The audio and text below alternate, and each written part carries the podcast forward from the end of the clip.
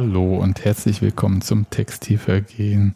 Das ist die 553. Ausgabe und wir sprechen über den schwarzen September, über die Krise, Mann, oh Mann. über Niederlagen ohne Ende, über die Null, die auf der Seite von Union steht. Ich grüße erstmal in Frankfurt. Hallo Daniel. Hallo Sebastian. Und neben mir sitzt Steffi. Ich fühle mich übrigens äh, quasi sofort wieder besser. Wieso?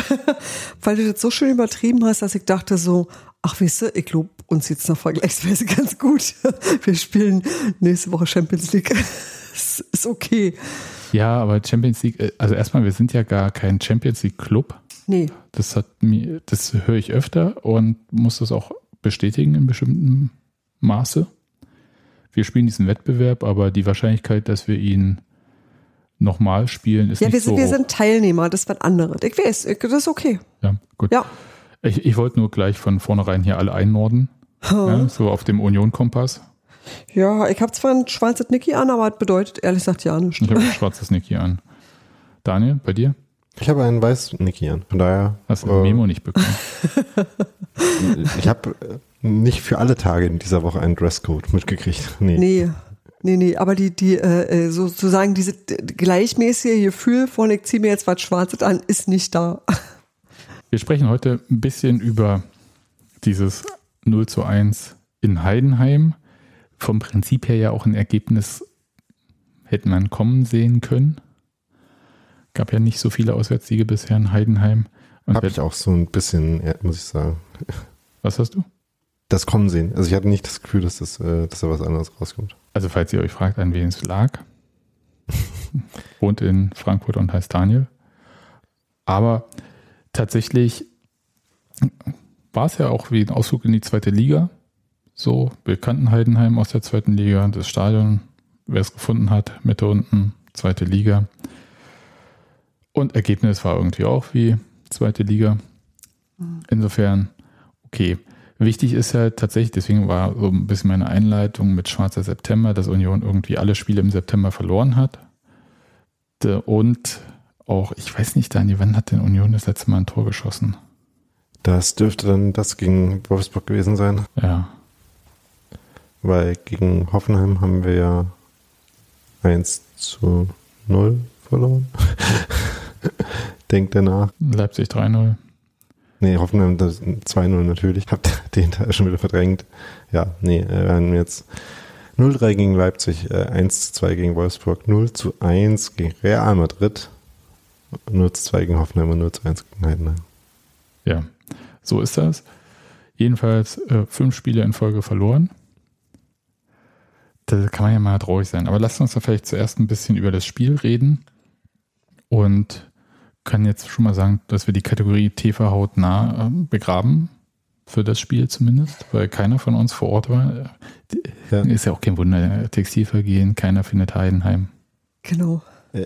Das ist, ja, wäre lustig gewesen, wenn das der Gag gewesen wäre, aber nee, ich äh, habe erst äh, aus Versehen äh, eine zweite Karte gekauft. Ich dachte, ich hätte noch die erste noch nicht und dann war ich aber auch noch verhindert. Wir sind halt alle ein bisschen aufgeregt von dem Kartenkaufen die ganze Zeit, ne? Ja, das war auch ein bisschen ein Fiasko, aber naja. Jedenfalls äh, war ich nicht da. Vielleicht hole ich das ja dann nächste Saison nach. Jedenfalls Union spielte mit Trauerflor, weil Günther Mieles am Freitag, also einen Tag vor dem Spiel, äh, verstorben ist. Mitgründer vom 1. FC Union Berlin, ehemaliger Präsident, hieß es damals nicht, ne, Vorsitzender. Aber im Prinzip Präsident. Und hat den Club auch durch schwierige Zeiten ein bisschen durchgeleitet. Sag mal so die fast äh, Stasi-eske Übernahme Anfang der 80er zum Beispiel aber halt auch in den Wirren der 90ern dabei gewesen. Und Daniel, du hattest ihn ja für und niemals vergessen mal im Podcast gehabt. Genau, ich habe mich mal ein bisschen länger mit ihm unterhalten, bei ihm zu Hause, aber hatte die Gelegenheit dazu. Für ein paar Folgen und niemals vergessen, hatte ich da ein paar Fragen, die mich interessiert haben. Haben dann, wie gesagt, länger äh, gesprochen und ja, ein paar Sachen davon kann man auch in verschiedenen Folgen von niemals vergessen auch hören. Einen habe ich äh, heute in State of the Union verlinkt. Genau. Ansonsten hat er einen ganz großen Auftritt gehabt auf der Mitgliederversammlung zum 50-jährigen Clubjubiläum 2016. Und ich glaube, das gibt es noch irgendwo bei AfTV. Ansonsten, Christopher Trimmel war wieder dabei. David Fofana hat von Anfang an gespielt. Und habe ich noch irgendwas? Ach ja, Alex Kral war auch wieder dabei. Ja, Stimmt. sie haben es dementsprechend, also da nicht nur Fofana, sondern auch äh, Schrader Becker gespielt haben, haben sie es mit dem 3-4-3 versucht, was man in der Verwaltung ja ein paar Mal gesehen hat. Und wir hatten ja, vielleicht fange ich damit erstmal kurz an, unser Setting, wie wir Fußball geguckt haben, war diesmal ein bisschen anders. Also ich habe ja gesagt, bin ja rückfällig geworden und wir haben jetzt wieder Sky und Datsun. In dem Fall sind wir zum Bäcker gefahren. Das war sehr putzig. Haben mhm. Kuchen gegessen dort und das iPad hingestellt draußen, pünktlich zum Anpfiff. Und du kannst dich ja hinsetzen, wo du willst. Da kommen immer ein paar Unioner. also das war dann tatsächlich so, wir saßen da mit unserem Kaffee, unserem Kuchenbrettchen und unserem iPad und immer kamen Leute vorbei und wie steht's denn? Was ist denn los? Und manche sind doch einfach bei uns geblieben und es war sehr, sehr entzückend. Also es war einfach sehr, sehr nett und da waren wir sozusagen eine spontane Union-Cook-Gemeinschaft. Ich hoffe, dass unser Bäcker nicht böse mit uns ist, aber ich glaube nicht. Nö, nö, ich glaube, das ist okay und das war tatsächlich schön, weil die Leute, die mit uns dann auf der Bank saßen, äh, kannten uns, weil sie beim Drachenbootrennen 2019 uns zugesehen haben, wie wir Urs Fischer im Podcast hatten. Genau. Das war wirklich witzig. Also sehr guter Kuchen, sehr nette Leute, äh, Kinder, alte Leute, Leute, die mir gesagt haben, ich komme aus Berlin, deswegen bin ich Eisern-Fan oder so. Habe ich gesagt, alles gut. Aber auch ein kleiner Junge mit seinem Fahrrad, der auch einfach sehr froh da war, dass er mal kurz gucken konnte. Und da waren wir alle noch gut gelaunt, weil es stand die ganze Zeit 0-0. Genau. Wir haben also immer gesagt, ist 0-0 noch nicht passiert. Und in Wirklichkeit ist ja einiges passiert während des Spiels, auch als es 0-0 in der ersten Halbzeit stand. Aber jetzt sagst du ja am kleinen Jungen mit dem Fahrrad nicht. Nee. Und Daniel, ich, ich habe so ein bisschen gedacht, um alle so mitzunehmen und damit man es alles für sich so einordnen kann, dass die Ergebnisse alle schlecht sind im Moment, das wissen wir. Ja, aber hat sich umgesprochen irgendwie, ne? Genau. Aber da die Stimmungslage ja sehr unterschiedlich ist und zur Einordnung des Ganzen habe ich gedacht, wir sortieren es mal so in zwei Spalten ehrlich gesagt in drei Spalten, ich komme gleich dazu. Und zwar in einer Spalte steht, was war gut, in der anderen Spalte steht, was war nicht gut. Und weil sich die Welt natürlich nicht so einteilen lässt, gibt es noch so einen Graubereich dazwischen, das ist nämlich die dritte Spalte. Das ist das, was gleichzeitig gut, aber auch nicht gut war. Hm. okay. Ja, äh, ich hoffe, ihr habt jetzt alle irgendwie eure Excel-Tabellen aufgemacht. Die Welt ist sogar noch komplizierter, weil es ja auch Dinge gibt, die unterschiedlich gut ne, sind, also ne, unterschiedlich stark wir, gut. Wir, wir versuchen aber trotzdem irgendwie noch Erkenntnis zu gewinnen, deswegen müssen wir es doch ein bisschen vereinfachen. Ja, für gute Modelle muss er auch vereinfachen, Daniel. Hm. Und deswegen, was war gut, was war nicht gut und alles dazwischen. So. Ja. Und wir sortieren das so ein bisschen ein. Weil ich komme gleich äh, dazu, was ich in der zweiten Halbzeit gemacht habe, um das irgendwie zu bewältigen, alles. deswegen auch eine schöne Strategie. Ich, deswegen fange ich erstmal damit an, was war gut. Und da sage ich erstmal Geraldo Becker. Schade, genau das wollte ich auch sagen. Ja, aber ich war jetzt zuerst dran. Und ich kann auch noch sagen, was ich an Geraldo Becker gut fand. Ich fand gut, dass er mit sehr viel Einsatz und Lauffreude versucht hat, da einfach seiner Aufgabe irgendwie gerecht zu werden und andere Leute in Szene zu setzen. Das hat manchmal nicht so gut funktioniert, weil wir wissen, was das Feature von Geraldo Becker, sorry, wenn ich das so sage, aber ist, ist er, dass er halt sehr schnell ist. Und um dieses Feature auszuspielen, braucht man halt auch ein bisschen Strecke, die man laufen kann. Das war ihm leider nicht immer gegeben worden, weil Heidenheim manchmal auch so tief stand, dass er dann halt, wenn er dann zum Lauf ansetzte, konnte diese Geschwindigkeitsvorteile gar nicht so ausspielen. Aber im Großen und Ganzen hat er sehr viel, war super anspielbar, hat äh, sehr viel Leute in Szene gesetzt. Ja, und das, das Auge für gut. Mitspieler und das war genau das, was mir sonst, naja, manchmal fehlt das stimmt nicht, aber ich hab, das war so was, was mir so aufgefallen ist, dass er ähm, äh, sich so darum gekümmert hat, dass dieses Spiel funktioniert und das hat, da hat mich richtig doll gefreut. Und ich fand das gar nicht so sehr, dass man in dem Spiel so gesehen hätte, dass er den Platz nicht gehabt hätte, um Dinge zu tun. Gab ja schon etliche Szenen, wo er ins Tempo gehen konnte, in die Tiefe gehen konnte. Klar, ein paar Mal hat sich Union quasi auch durch einen tiefen Heidenheim-Block spielen müssen, aber zum Beispiel die Chance, die er in der achten Minute hatte, war ja eine aus einer Umschaltsituation raus, ne, wo Union am eigenen Strafraum angefangen hat zu kontern quasi. Und davon gab es ja schon zumindest ein paar, wo es so ein bisschen hin und her ging und wo die Konter in die eine und die andere Richtung gingen. Ja, also ich wollte nur sagen, ist richtig. Also er hat super viele gute Aktionen gehabt. Und es ist auch, wurde nur auch wichtig, Gerardo Becker kann mehr als nur schnell laufen. Ja, na klar. Ja. Das haben wir schon eine Weile gesehen. Genau, ja. Also deswegen, äh, das wollte nur sagen, manchmal war das halt nicht so einfach dann für ihn, das auszuspielen. Okay. Dann, Steffi, du kannst ja auch was sagen, was, was du gut oder nicht so gut fandest. Naja, du hast mir quasi so ein bisschen äh, we- weggenommen, weil das tatsächlich für mich auch so das Auffälligste war. Also so also wen du immer loben kannst, ist Frederik Ronno, aber das ähm, muss ich auch nicht jedes Mal machen. Weil tatsächlich war für mich Geraldo irgendwie so das Beste am Spiel, wenn ich das mal so sagen kann. Es hört sich völlig bescheuert an, weil es ist nie nur einer, aber es war einfach was, wo ich dachte so, oh, wenn das bitte jetzt einfach so bleiben kann, dann wäre das sehr, sehr toll. Hm. Wir sind ja noch bei der Lobphase. Ich habe halt einfach mehr zu meckern. Also du kannst auch hier, du kannst auch hier, äh, Spalter, was war nicht gut, kannst du auch auffüllen. Mittelfeld. Ganz kurz noch, äh, bevor wo wir bei Geraldo Becker waren, eine Sache wollte ich da an der Stelle noch ansprechen. Was bitte war dieser Hackentrick, mit dem er äh, die Chance für David äh, Datro Fofana aufgelegt hat? Das fand ich wirklich ziemlich fantastisch. Das war sowieso schon ein schöner Angriff. Und dann dachte man so, hm, irgendwie jetzt das Momentum raus gewesen und dann, ja, hat Geraldo diese Idee, den mit der Hacke abzulegen. Das war schon sehr, sehr schick und ja, ich habe es ja schon ins Telephone Union geschrieben, dass ich nicht so richtig fassen konnte, wie das kein Tor wurde, weil das wäre dann wirklich ein etwas legendärer Vorlagenmoment gewesen für Geraldo.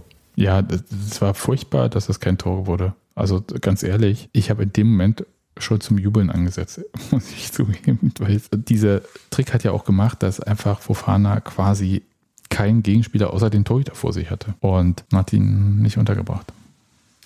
Ja, und das war wahrscheinlich irgendwie so das, was mich an diesem Spiel so aufgeregt hat. Also da waren ja wirklich gute Möglichkeiten, tolle Sachen rausgespielt, alles Mögliche. Und irgendwie ist es immer so direkt dem Torwart in die Arme oder knapp vorbei oder ach, weiß ich nicht, da war so viel, das war so unglücklich, wisst ihr, da war so viele dabei, das entweder nicht wirklich zwingend war oder einfach richtig dumm gelaufen. Und das hat mich, das hat mich wahnsinnig frustriert beim Zugucken. Ich denke mal, dass es in einer Mannschaft auf dem Platz nicht anders geht, aber ich glaube, das fällt so in die Kategorie eigentlich toll, weil gut gemacht, aber andererseits auch furchtbar, weil das nirgendwo hingeführt hat. Chancenverwertung wäre tatsächlich auch so ein Punkt, Ja. den ich auf was war nicht so gut Hm. setzen würde.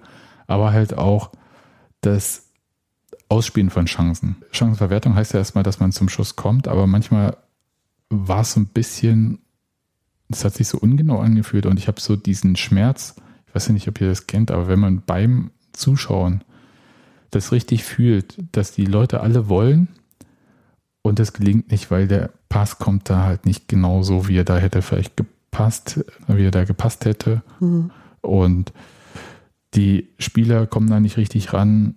Und das war wirklich manchmal ein bisschen schwierig. Und es ist aber, es geht über dieses Heidenheim-Spiel hinaus. Aber Chancenverwertung, ich meine, da gab es ja auch diese Reingabe, an der Behrens knapp vorbei ist.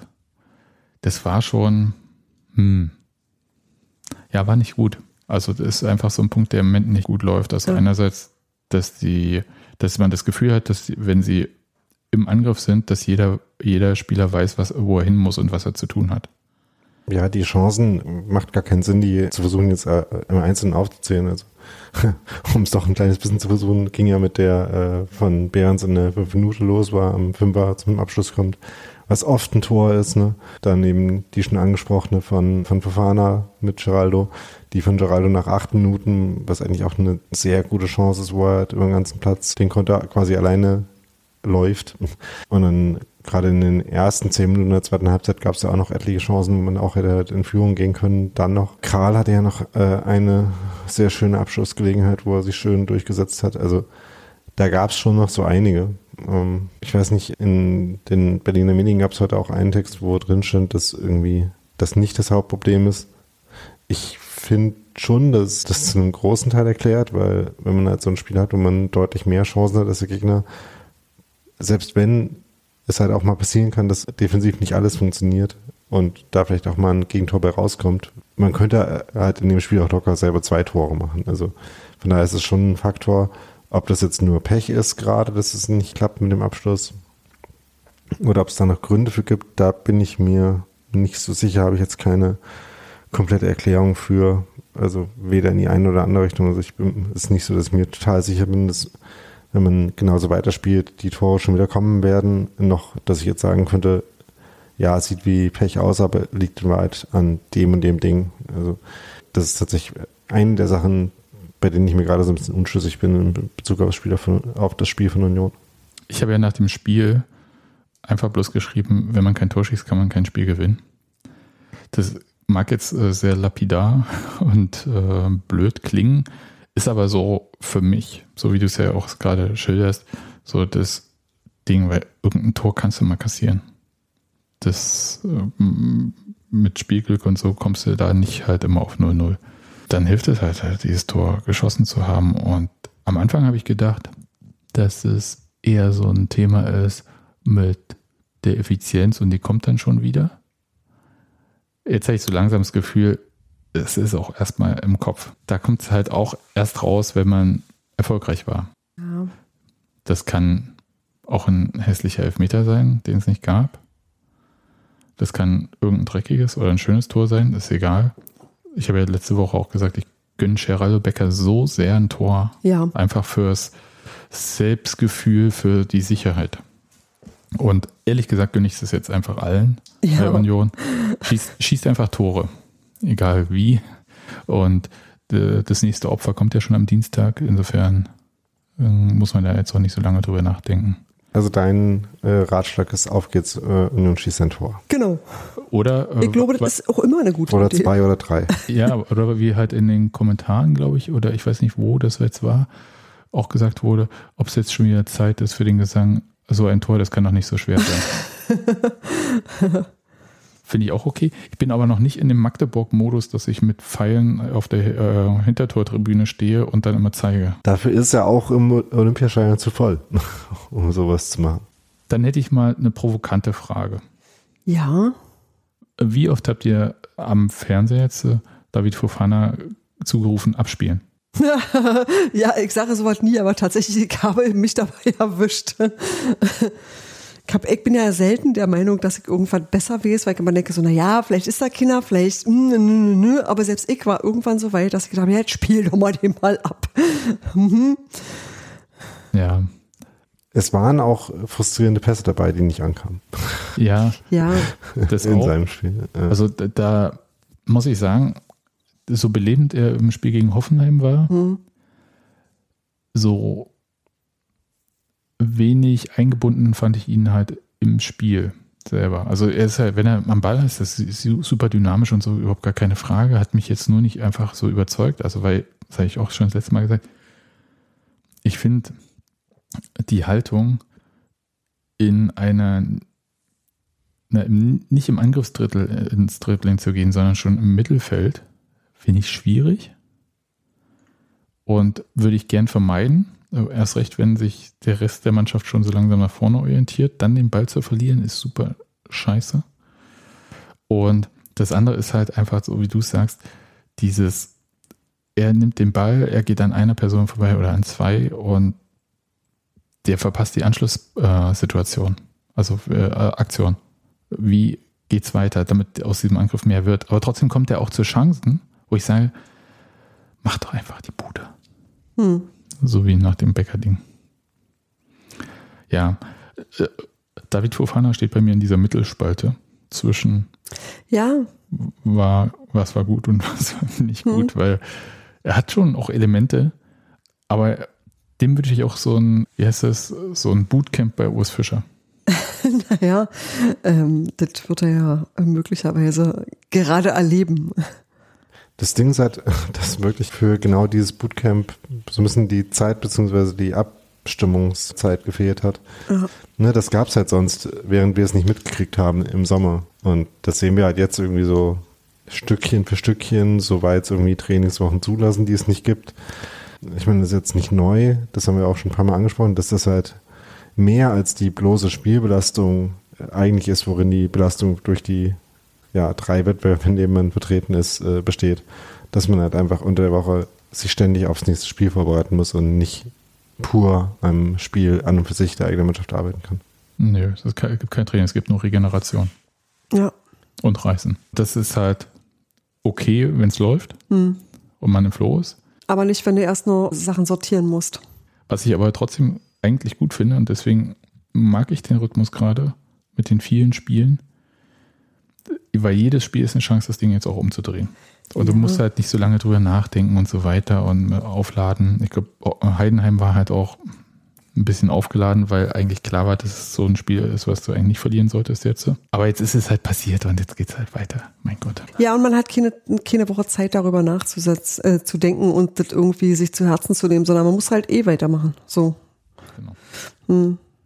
Daniel, du hast heute im State of the Union so ein bisschen an Robin Gosens rumkritisiert. Aber das kannst du jetzt hier nochmal ein bisschen näher erläutern. Ja, ich habe ja extra dazu geschrieben, dass ein paar Situationen von Gosens ein Beispiel dafür waren, was gerade insgesamt in der ganzen Mannschaft nicht komplett funktioniert. Nämlich einerseits quasi auf dem Makrolevel die Balance zu finden zwischen Angriff und Abwehr. Also Union investiert auf jeden Fall mehr in den Angriff, als wir es in äh, vergangenen Situationen, äh, vergangenen Saisons erlebt haben.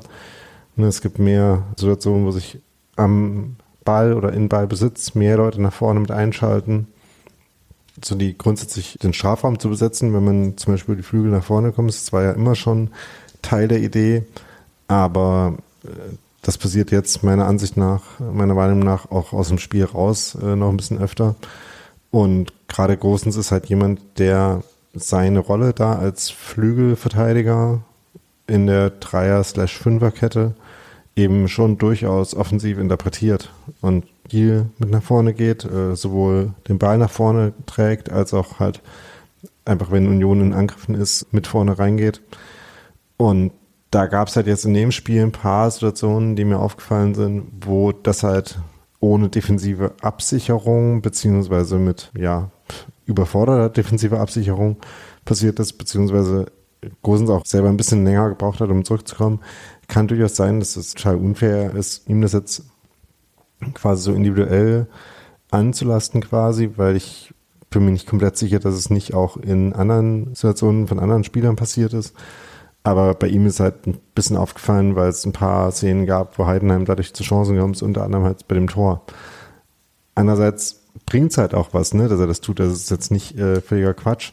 Zum Beispiel bei der Fofana Hackenträg-Chance, einen halben Meter neben Fofana, in dem Moment steht Gosens. Äh, Jetzt kann man sagen, ja, da hätte er halt nicht mit nach vorgehen brauchen, weil ne, offensichtlich Fofana war ja schon da. Fofana kann ihn selbst nicht unterbringen, deswegen.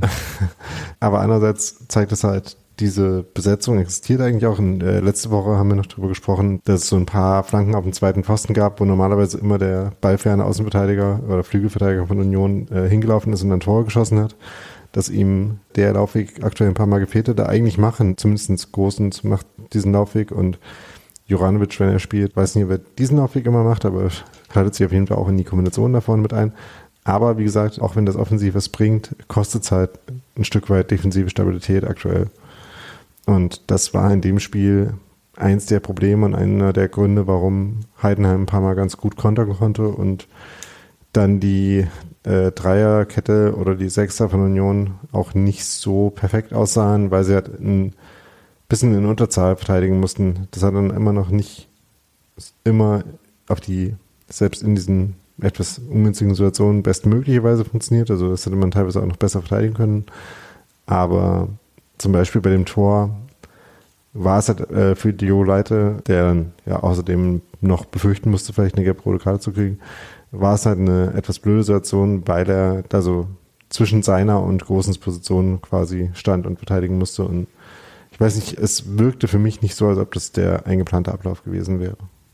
Nee, wahrscheinlich nicht. Und eigentlich in der idealen Welt, also wir hatten das ja vergangene Saison ja sehr häufig, ne? dass dann halt meinetwegen Giesemann mitläuft oder dann Trimmel, später dann auch Roussillon.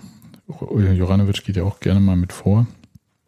Aber gerade am Anfang der vergangenen Saison gab es ja viele solche Situationen, wo die Gegenspieler ja so an den kurzen Pfosten mitgezogen wurden und deswegen ja halt dieser Laufweg auch so Sinn ergeben hatte, da ungedeckt quasi zum Abschluss zu kommen. Ich glaube aber, dass dann halt jemand aus dem Mittelfeld äh, die Position übernommen hat. Da hm. auf der Seite. Da, weil das ist nie ohne Absicherung passiert.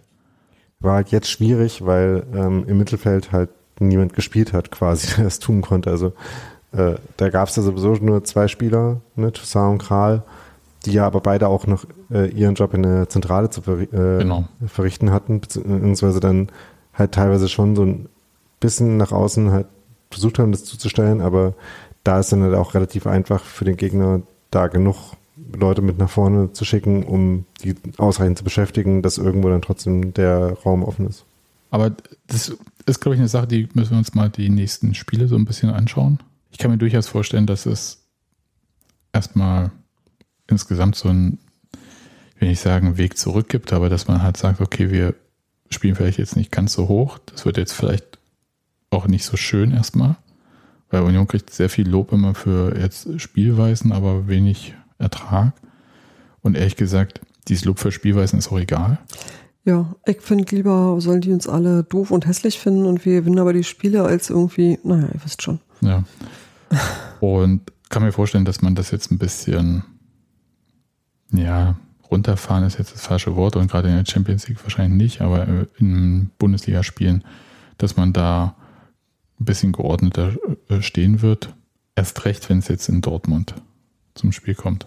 Hast du noch was so ein bisschen für dieses, was war gut, was war nicht so gut Thema, Daniel? Weiß nicht, also wie gesagt, sie sind ja schon nach vorne gekommen, sind schon zu Chancen gekommen. Da waren auch schon gute Ansätze dabei, auch im Kombinationsspiel. So ein bisschen glaube ich halt schon, dass das auch zu erfolgreichen Ergebnissen wieder führen wird, wenn man es so durchziehen kann. Also bist du doch eigentlich überzeugt davon, dass es eigentlich nur eine Frage der Zeit ist, dass es wieder umschlägt? Ja, also die defensiven Issues, die wir gerade beschrieben haben, muss man halt schon angehen und fixen. Und da ist dann logischerweise wieder die Frage, ob man äh, das dann halt tun kann, ohne dabei in der Offensive wieder was zu verlieren. Deswegen hat mich das, mich das schon ein bisschen beunruhigt, dieses Spiel, dass man es halt gegen diesen Gegner nicht so hingekriegt hat. Aber ich bin auch noch ein bisschen in der Luft, weil ich halt nach jedem von den vergangenen Spielen einzeln es noch nicht so dramatisch gesehen habe. Und nur weil jetzt ein weiteres Spiel dazugekommen ist, was nicht perfekt war, was halt auch anders hätte ausgehen können, wäre es ja jetzt Quatsch, im Nachhinein die Bewertungen der Spiele davor zu revidieren, die man dafür richtig gehalten hat.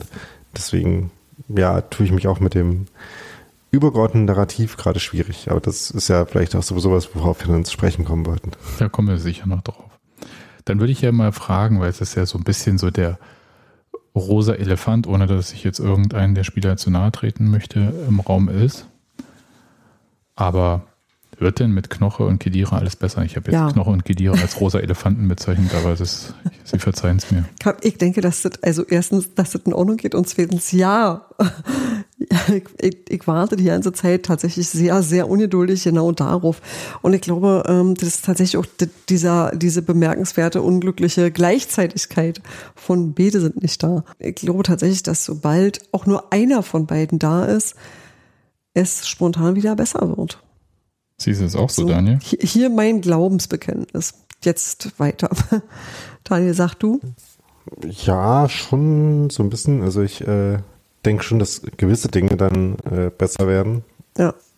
Aber äh, auch nicht unbedingt alles, weil die Implementierung der Spielidee auf dem Platz, da ist sicherlich was, wobei Knoche und Kedira auch helfen, ne? einfach mit quasi Einerseits, indem sie äh, andere Fehler ausgleichen oder indem sie dazu beitragen, dass gewisse Fehler so nicht gemacht werden.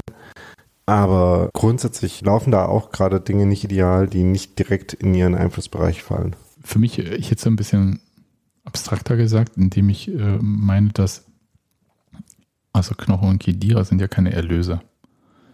Nee, das meine ich damit nicht, aber äh, Kedira ist einfach die Person, die im Mittelfeld Dinge organisiert kriegt, die andere nicht organisiert kriegen. Das ist eine Fähigkeit, die ich gerade bei niemand anders sehe, die ich speziell bei Kral nicht sehe. So, nicht, dass er da nicht rinwachsen kann, aber er kann es jetzt gerade nicht. Zum Beispiel. Ja, aber sie können ja nicht jetzt die Hand auflegen und sind im Spiel und dann wird das sofort besser. Union hat auch Spiele mit Kedira oder Knoche verloren, angeblich. Das würde ich nur mal kurz hinzufügen. Und äh, bin da schon so ein bisschen bei Daniel, weil die grundlegenden Probleme müssen ja trotzdem gemacht werden. Und es gab ja auch Spiele mit Kedira und Knoche auch in der Vorbereitung, die jetzt nicht so spitze waren. Hm. Wo es auch viele Gegentore gab, meinetwegen. Und da wäre ich so ein bisschen vorsichtig, bin aber total dabei, dass ich, was Steffi sagt, also dass diese Organisation dazu führt, dass Kedira zumindest bei Union nicht mehr als the most underrated player gilt.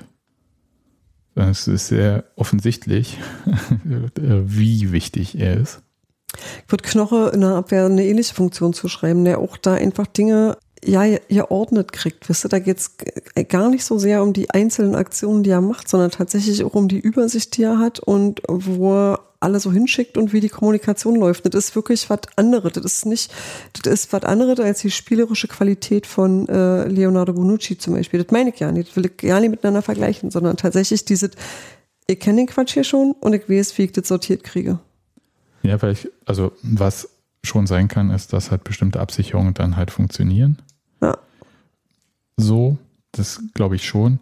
Was mir ein bisschen, deswegen bin ich halt so eher vorsichtig, weil es mir tierisch auf den Sack geht, Entschuldigung, wenn ich das so sage, aber es nervt mich ungemein, dieses mit Knoche hat Union ja noch nie äh, im Bundesligaspiel gewonnen, wenn er nicht da war. Und ja. nee, aber. Ja, aber das ist so was, äh, ja, ich, nee, ich bin jetzt nie, nicht abergläubisch oder so. Das ist tatsächlich wirklich nicht das, was ich hinaus will.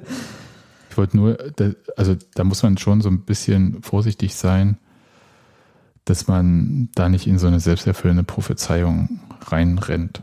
Ja, selbsterfüllende Prophezeiung wäre es ja, wenn die Mannschaft das glauben würde, würde ich jetzt nicht ausgehen, dass die, äh, wenn sie sich umgucken und noch nicht da ist, deswegen schlechter spielen. Aber, ne, wie gesagt, die beiden, ne, jeder von ihnen, beide zusammen vor allem, haben schon einen Einfluss darauf, dass Union halt äh, strukturierter und geordneter spielt und vor allem verteidigt. Also von daher wäre es auf jeden Fall äh, deutlich was wert, wenn sie wieder dabei wären. Ja, wird aber vielleicht noch ein bisschen dauern. Es kam ja auch von die Frage, ob man da ein bisschen was weiß, aber äh, so konkrete Infos gab es da zuletzt nicht zu, oder? Nee, das, nee. das gibt halt Gerüchte, da möchte ich mich nicht beteiligen.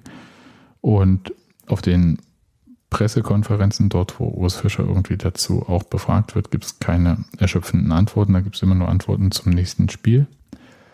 Ich würde sagen, bis Dortmund wird es schwierig. Ja. Und danach sind noch zwei Wochen Länderspielpause und dann können wir langsam mal hoffen. Das tue ich hiermit. Also hoffen tue ich auch. Auf diese Länderspielpause hoffe ich ja sowieso auch so ein bisschen, dass da, auch wenn es ja von jetzt auch schon ein Jahr gab, aber trotzdem, dass da halt nochmal ne, diese Trainingstage dann doch da sind, zumindest ein paar davon. Und auch wenn dann natürlich auch wieder Leute unterwegs sind, aber ich glaube trotzdem, dass äh, so Schritt für Schritt halt die Implementierung der Spielidee weiter voranschreiten kann. Ja, dann hoffen wir einfach mal, dass alle nicht nominiert werden, damit sie mehr Zeit zum Trainieren haben. Ja. Also ich, ich meine, ich gönne natürlich immer noch dem Kollegen Behrens seine Nominierung und ich sag mal, auch Ronald Maul hatte mal Länderspiele. Ich stelle die Frage nicht. Welche? Wer Ronald Maul ist? Es gab mal. Ich habe mit Absicht nicht gefragt, also antworte bitte nicht. es gab mal eine Länderspielreise, wo wahrscheinlich aufgrund der zu erwartenden Reisestrapazen plötzlich sehr viele Nationalspieler Verletzungen hatten vorher und leider nicht mitfahren konnten. Und da wurde Ronald Maul, damals glaube ich Hansa Rostock, äh, nominiert. Und der kam da auf zwei oder drei Länderspiele dadurch. Also sowas kann ja passieren. Ist nicht eine USA-Reise gerade? Ist okay. Okay. okay. Und dann haben wir aber das andere große Thema neben der, wann kommen Knoche und Kedira zurück? Hm. Die KK-Frage. Hm. Ist ja noch die Frage, haben wir eine Krise und wie gehen wir damit um? Ich habe keine. Hat Union eine Krise? Na, ich bin ja auch Union. Nee, tatsächlich, ich, hab, ich, ich fühle mich nicht im Krisenmodus und äh, ja, ich weiß, wir haben jetzt XY viele Spiele äh, hintereinander weg verloren. Ich habe aber, ich fühle mich eher so gehetzt äh, mit Blick auf das nächste Spiel, dass ich das ja nicht schaffe, zurückzugucken und mich äh, damit zu beschäftigen, wenn ich so sagen kann, weil da ist ja schon wieder das nächste, das nächste, das nächste. Ich stehe nicht still und äh, warte irgendwie so, wisst ihr, das ist einfach nicht der Fall. Und ich habe auch nicht das Gefühl, Krise würde für mich heißen, ich komme da nie wieder raus und weiß auch ja nie wie. Aber wir haben tolle Spieler, wir haben noch jede Menge Wettbewerb vor uns, wir haben Leute, äh, ich doch erwarte, dass die wieder gesund werden und dass sich das irgendwie alles zurechtruckelt. Und wir sind halt auch irgendwie noch am Anfang der Saison und wir haben auch keinen kompletten, kompletten Fehlstart hingelegt. Und deswegen ist es für mich einfach noch nicht, was man so eine Krise nennt. Eine Krise war härter vor Jahr. Das ist einfach was anderes. Also ich kenne Krisen und die sehen anders aus. Was sind denn deine Indikatoren für Krisen? Hoffnungslosigkeit. Habe ich nicht. Keine Idee, wie irgendwas weitergehen könnte. Habe ich nicht. Alle Spieler wollen dich verlassen, die super sind und du hast überhaupt keine Leute mehr. Ist überhaupt nicht der Fall. Also ich habe tatsächlich eigentlich eher so, dass ich sehe, das muss ich irgendwie, äh, ja, da stimmt noch nicht alles und das wird schon irgendwie werden. So. Daniel, wie geht's dir? Ich habe es ja gerade schon gesagt, dass ich nach den letzten Spielen ein, jeweils einzeln nicht gesagt habe, das ist jetzt ein großer Krisenindikator. Und wir hatten ja in der letzten Folge, hast du ja einmal angesprochen, ja, Ergebnisse sind aber schon nicht so geil, denn jetzt spielt man gegen Heidenheim und dann gegen Dortmund und du hast damals noch mit der, ich glaube, äh, dem Ergebnisdruck, den du dann äh, erwähnt hast für das Heidenheim-Spiel, weil wenn das nicht klappt, dann ne, ist man halt in einer misslichen Situation. Das, wo, ne, wo du es dann so sagtest, kam das dann auch so ein bisschen so vor. Jetzt hat man das Spiel verloren, von daher ist es natürlich eine, eine unangenehme Situation, in der man ist. Aber wie gesagt, an der Grundeinschätzung der Leistung würde ich halt noch nichts ändern. Und die sind gut genug, äh, um sich da auch wieder rauszuarbeiten. Ich würde mal sagen, Champions League wird vielleicht schwierig, aber das ist ja auch niemandes Anspruch. Du meinst, sich über die Champions League aus der Ergebniskrise ist ja dann Nee, immer ich das Wort, mein- das be- benutzt Ich meine, die erneute Qualifikation jetzt. Ach so, ja. Die, die, das Saisonziel muss man jetzt nach unten korrigieren. Aber äh, warte mal kurz, aber das Saisonziel hattest du und dann wahrscheinlich irgendwie war, Leute, die mit das- Union nichts zu tun haben. Ne? Das war ein sogenannter Witz, ja. Ein sogenannter Witzblick. Aber sehr, sehr da, musst du, da, da musst du immer die Pointenhupe machen, ich hab, damit ich es äh, auch merke. Ich ähm, möchte das als T-Shirt haben und werde in der Schule auch öfter verwenden. Ich habe sogar was. Hier. Ja, aber der ist zu schnell. Ja, okay, danke. Kauf dir mal einen Schlagzeuger und der macht das nochmal richtig. Ja, äh, also ich würde Steffi schon zustimmen, dass jetzt keine Krise in dem Sinne wie, also dass man plötzlich Spieler ums Stadion jagen müsste, wie bei Schalke damals oder sowas. Das sollte man sowieso nicht Muss machen. man, wollte gerade sagen, sowieso eigentlich nie. Und wir sind ja auch für Krisenmodus sind wir ehrlich gesagt auch alle drei noch sehr, sehr entspannt. Ja. äh, Nehme ich dem Ganzen. Und ich betrachte das auch so ein bisschen und denke halt so, das ist witzig, weil medial wird das jetzt hier immer mehr zu irgendeinem Krisenthema und Leute, die sich nicht auskennen mit Union, äh, schreiben darüber. Aber es spielt halt so in der Fanwahrnehmung erstmal so prinzipiell gar nicht so eine große Rolle.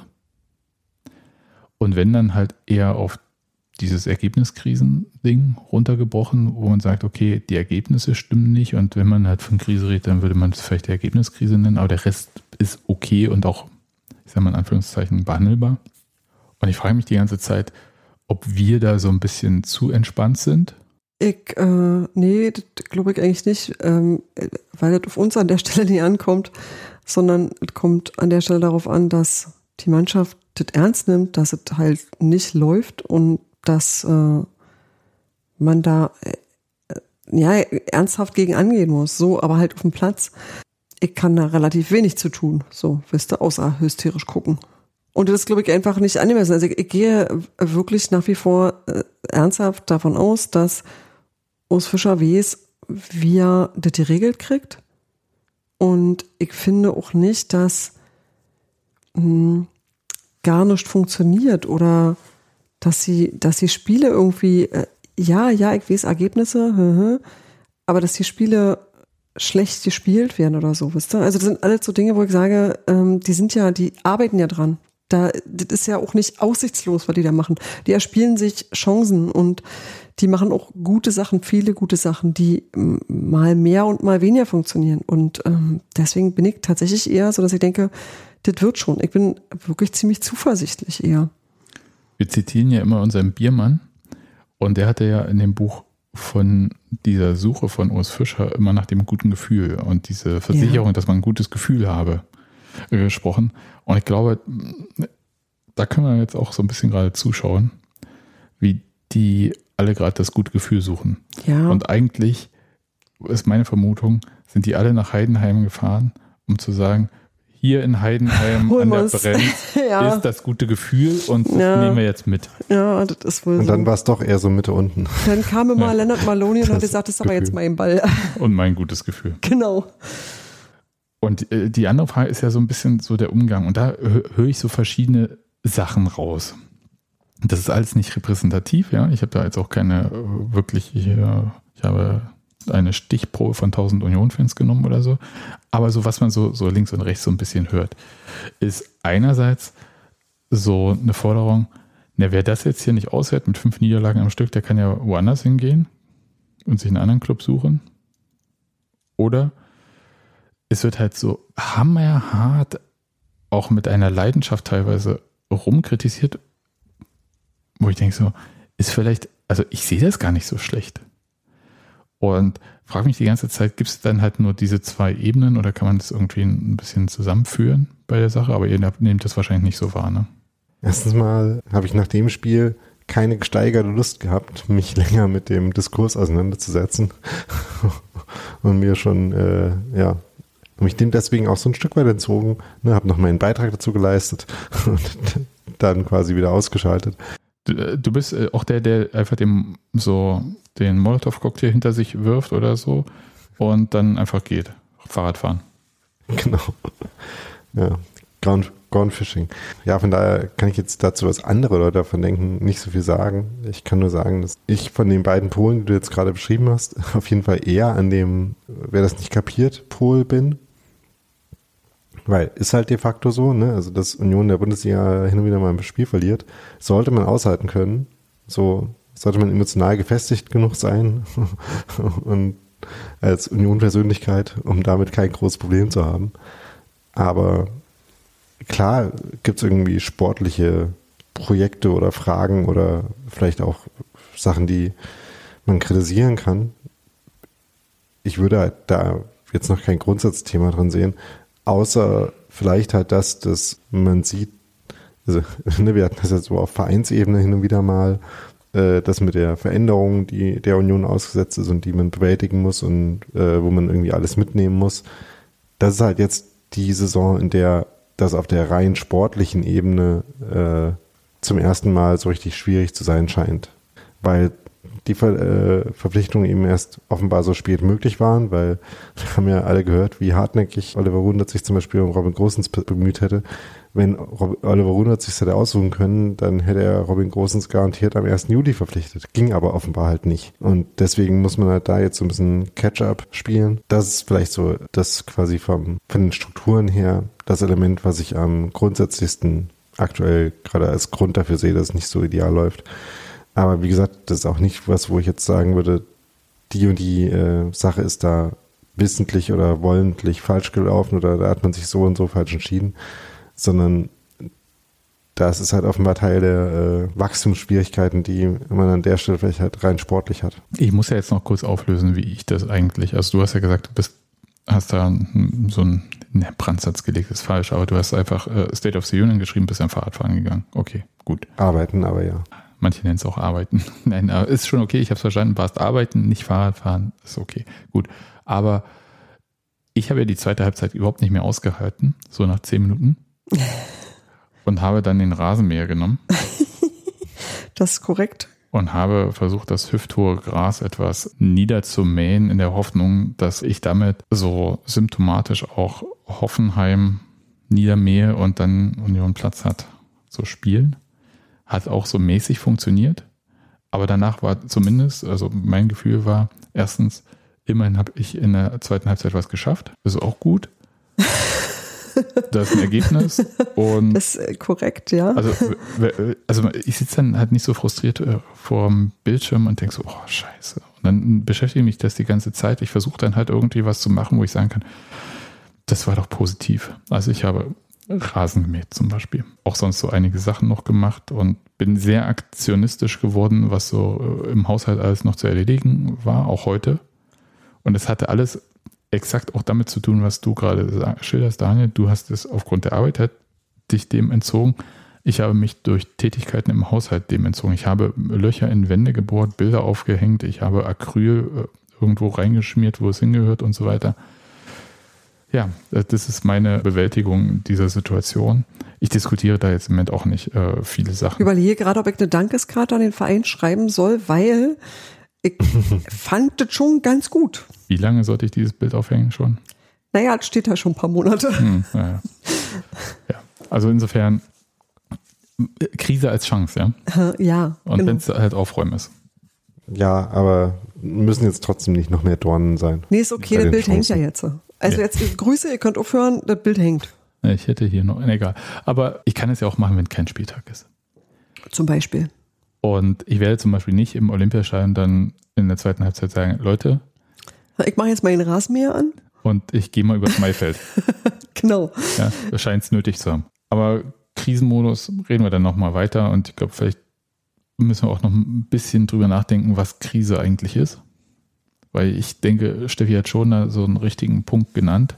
Naja, du kannst eine Ergebniskrise haben oder kannst halt, also das ist das, was wir jetzt haben, wenn du das so nennen willst, dass die Ergebnisse halt überhaupt nicht stimmen und dass die aber auch, finde ich, teilweise nicht das widerspiegeln, was da auf dem Rasen tatsächlich passiert wird, weil wirklich viel so unglückliche, doofe Sachen dabei waren und wo ich sage, das sind Dinge, die sind lösbar, so und du kannst halt auch das haben, dass du sagst, das ist ein komplett anderes Problem, nämlich wenn alle nie miteinander reden und äh, ich, also wenn der ganze Verein zusammenbricht, das ist Krise.